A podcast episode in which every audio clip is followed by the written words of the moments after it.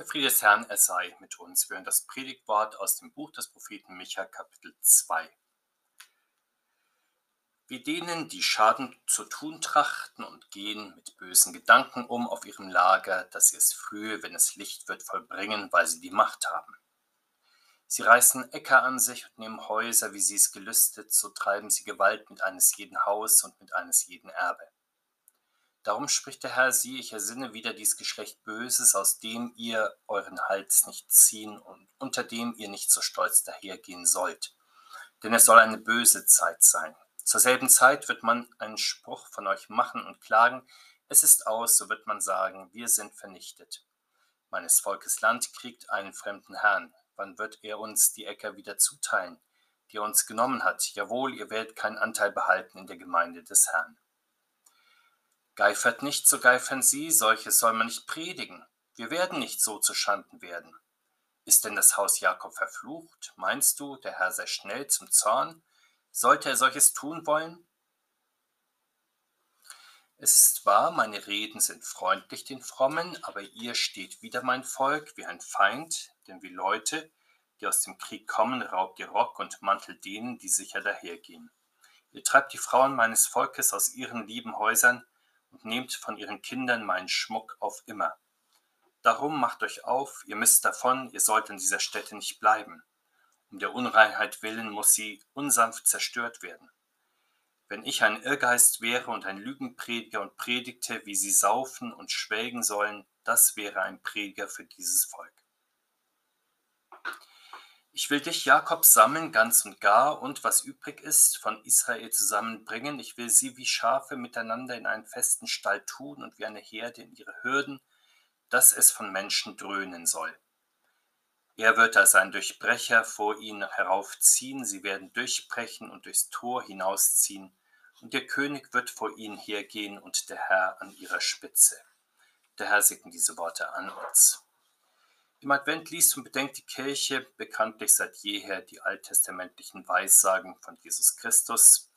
Hier gibt es die sehr prominenten alttestamentlichen Ankündigungen der Geburt des Herrn, die uns auch in den Ohren klingen. Aber es findet sich auch eine ganze Reihe von Worten, die uns vielleicht nicht so geläufig sind, aber natürlich auch unseren Glauben an den gekommenen und wiederkommenden Herrn entfachen können. Der Prophet Micha ist ein Zeitgenosse des Jesaja und lebt in der zweiten Hälfte des 8. Jahrhunderts vor Christus im Südreich Juda.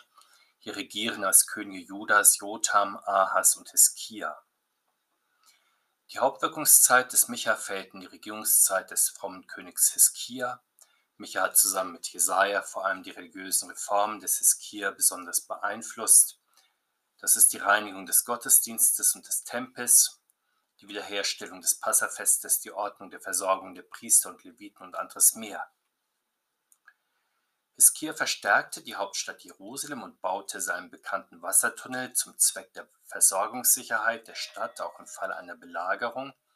Er kämpfte gegen die Philister und sagte sich von den mächtigen Assyrern los, die den Raum beherrschten. Der König von Assyrien zog gegen das Nordreich Israel, eroberte es und führte die Oberschicht in die Gefangenschaft fort. Dann zog der König von Assyrien auch gegen das Südreich Juda. Er nahm zunächst die Landstädte ein und belagerte dann die Stadt Jerusalem. Hier kam es zu der wunderbaren Rettung der Stadt durch Gott, von der die Quellen ausführlich berichten. Auf dem Hintergrund dieser Ereignisse nun predigt der Prophet Micha dem Volk. Er sieht nicht nur den Untergang des Nordreichs kommen sowie die Gefahr für das Südreich, er kündigt auch schon die Zerstörung der Stadt Jerusalem und des Tempels an die dann erst gut 100 Jahre später eingetroffen sind. In unserem Abschnitt nun predigt er vornehmlich gegen die Reichen und Mächtigen im Volk, die Felder und Häuser mit Gewalt an sich bringen. Sie verstoßen damit nicht allein gegen das neunte Gebot, sondern gegen die heilige Ordnung des Landes, die jedem das Land seiner Väter und Vorväter als Erbbesitz garantierte. Allerdings durch Habgier der Mächtigen wurde diese Ordnung untergraben, indem diese mit legalen Methoden, aber auch mit ihrer überlegenen Gewalt versuchten, immer mehr Landbesitz und Immobilien an sich zu bringen.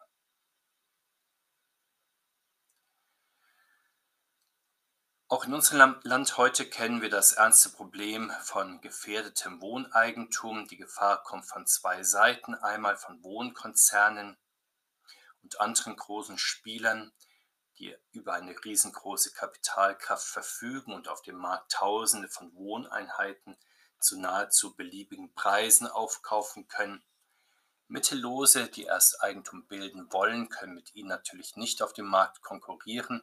Kleine Eigentümer werden von den großen Gesellschaften bisweilen aus ihrem Besitz gelockt oder gedrängt. Aber auch von Seiten der Politik droht kleinen Eigentümern bekanntlich Ungemach, je mehr völlig mittellose Menschen es gibt, für die das Sozialsystem aufkommen muss, umso mehr erscheint selbst eine einfache Wohnung oder ein bescheidenes Haus als Privileg, ja sogar als Luxus. Die Begehrlichkeiten mancher Parteien richten sich dann nicht allein auf diejenigen, die Immobilien im Überfluss besitzen, sondern auch auf einfache Wohnungsbesitzer, denen man vielleicht mit Zwangshypotheken besondere Lasten auferlegen möchte.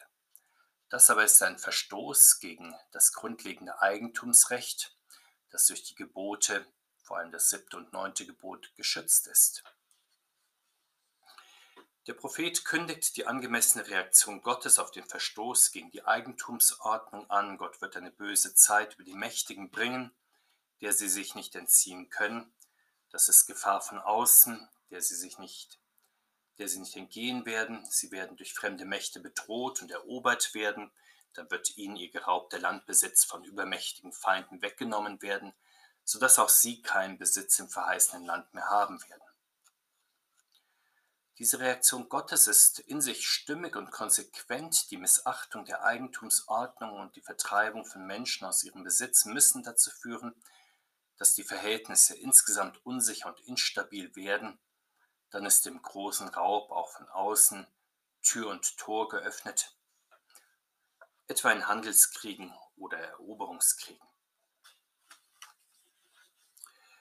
Das allerdings ist eine Sicht der Dinge, die manchen Reichen und Mächtigen aus offenkundigen Gründen natürlich nicht gefällt. Sie wendet sich ja gegen den Missbrauch ihrer Möglichkeiten und ihrer Macht.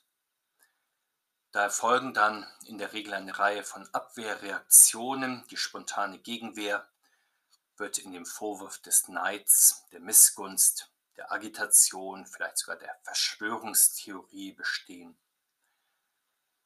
So sagen ja damals schon die, die getroffen sind, die getroffenen Hunde, die dann bellen, geifert nicht. Doch mit welchem Recht will man denen das Reden verbieten, deren Wohn- und damit Existenz bedroht wird? Dieser Versuch ist ja offenbar Selbstagitation derer, die sich beim Regelbrechen sicher fühlen und wenn sie dann dabei erwischt werden, den Klägern sagen, sie dürften nicht Alarm schlagen.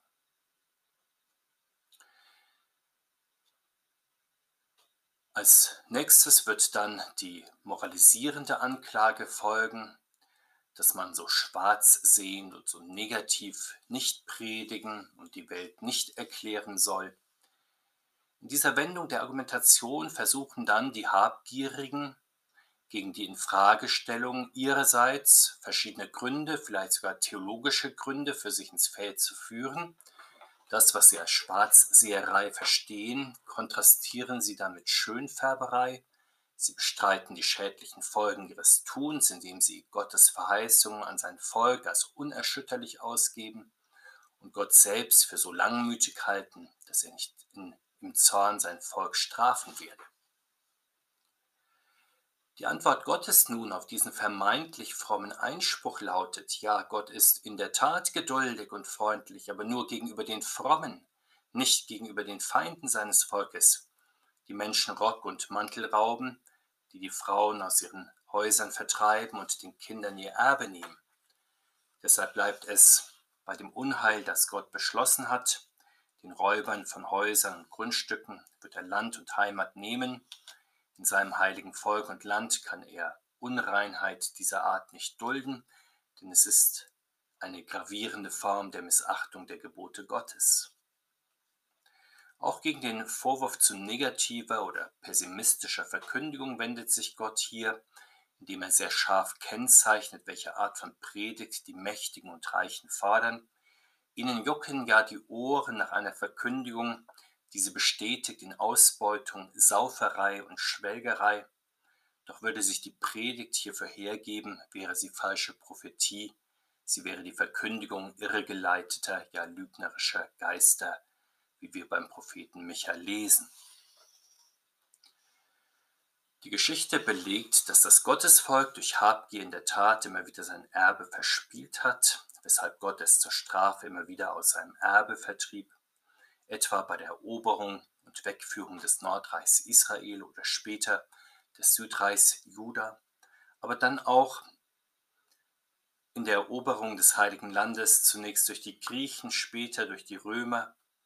Am Vorabend der Geburt des Herrn Jesus ist das Gottesvolk durch die Römer von außen so gefährdet wie nie zuvor.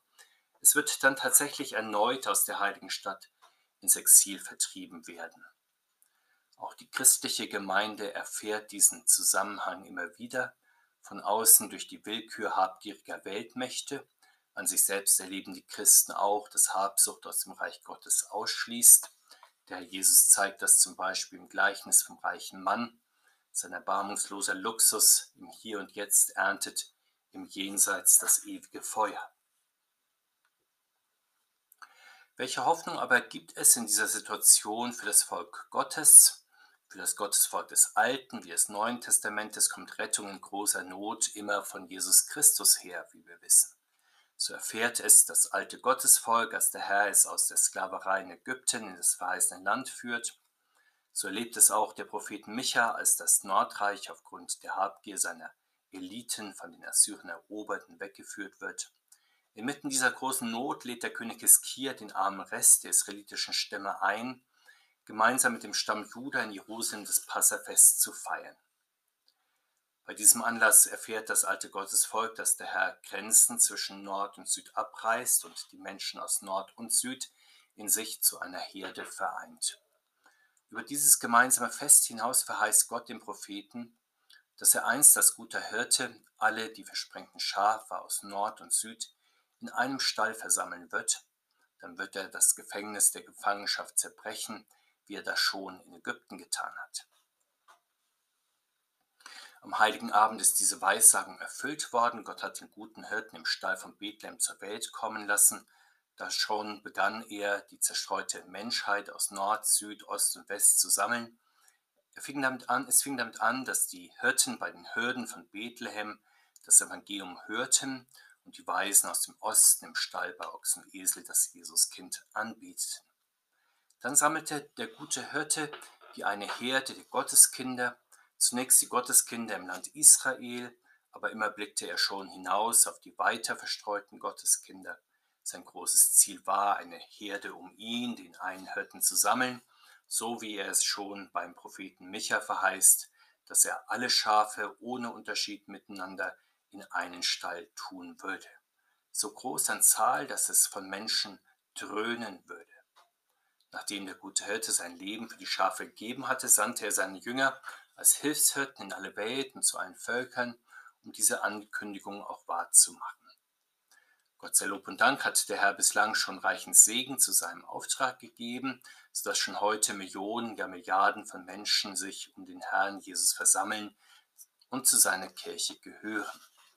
Für das Ende der Zeit aber haben wir die Verheißung, dass der Herr ein Völkermeer dann aus restlos alle Nationen und Sprachen um seinen Thron versammelt haben wird?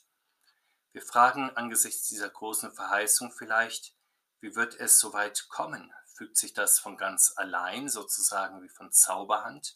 Oder wird das durch die Anstrengungen der Christen in Mission und Evangelisation bewirkt? Nein, der Herr Jesus selbst vollbringt dieses große Werk der Sammlung der Menschheit um sich und in seiner Kirche.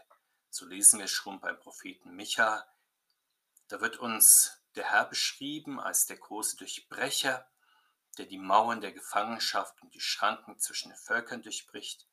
Er führt die Seine als ihr Gott und König an, sodass sie in einem großen Zug durch verschlossene Tore und dicke Mauern hinaus in die Freiheit ziehen.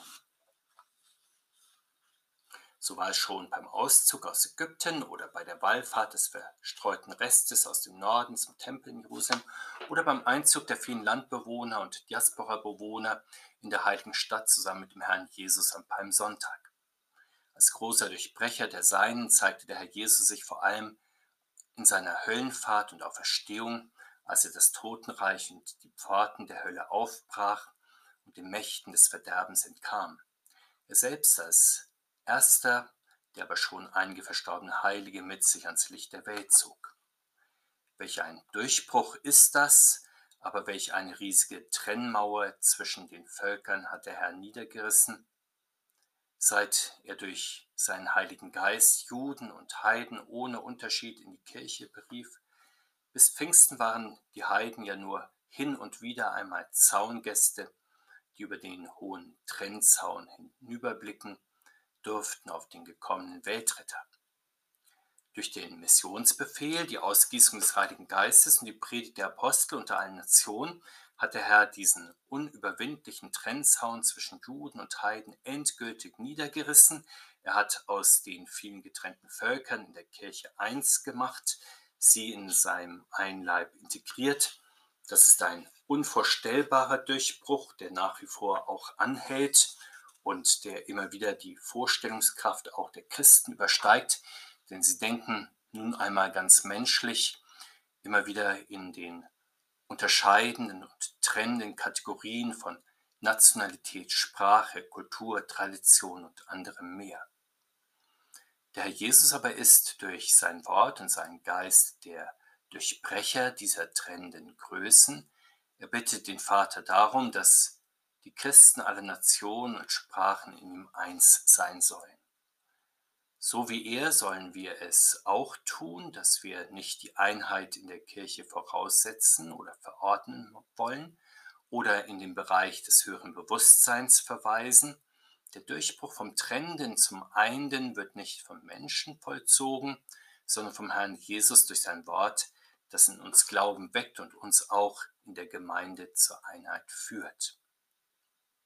Wir beten, Herr Jesus Christus, wir bitten dich, schenke allen deinen Treue im Dienst. Gib deinem Wort Kraft, unter uns zu wirken, vermehre unter uns die Erkenntnis deiner Wahrheit, stärke uns zum Tun des Glaubens. Amen.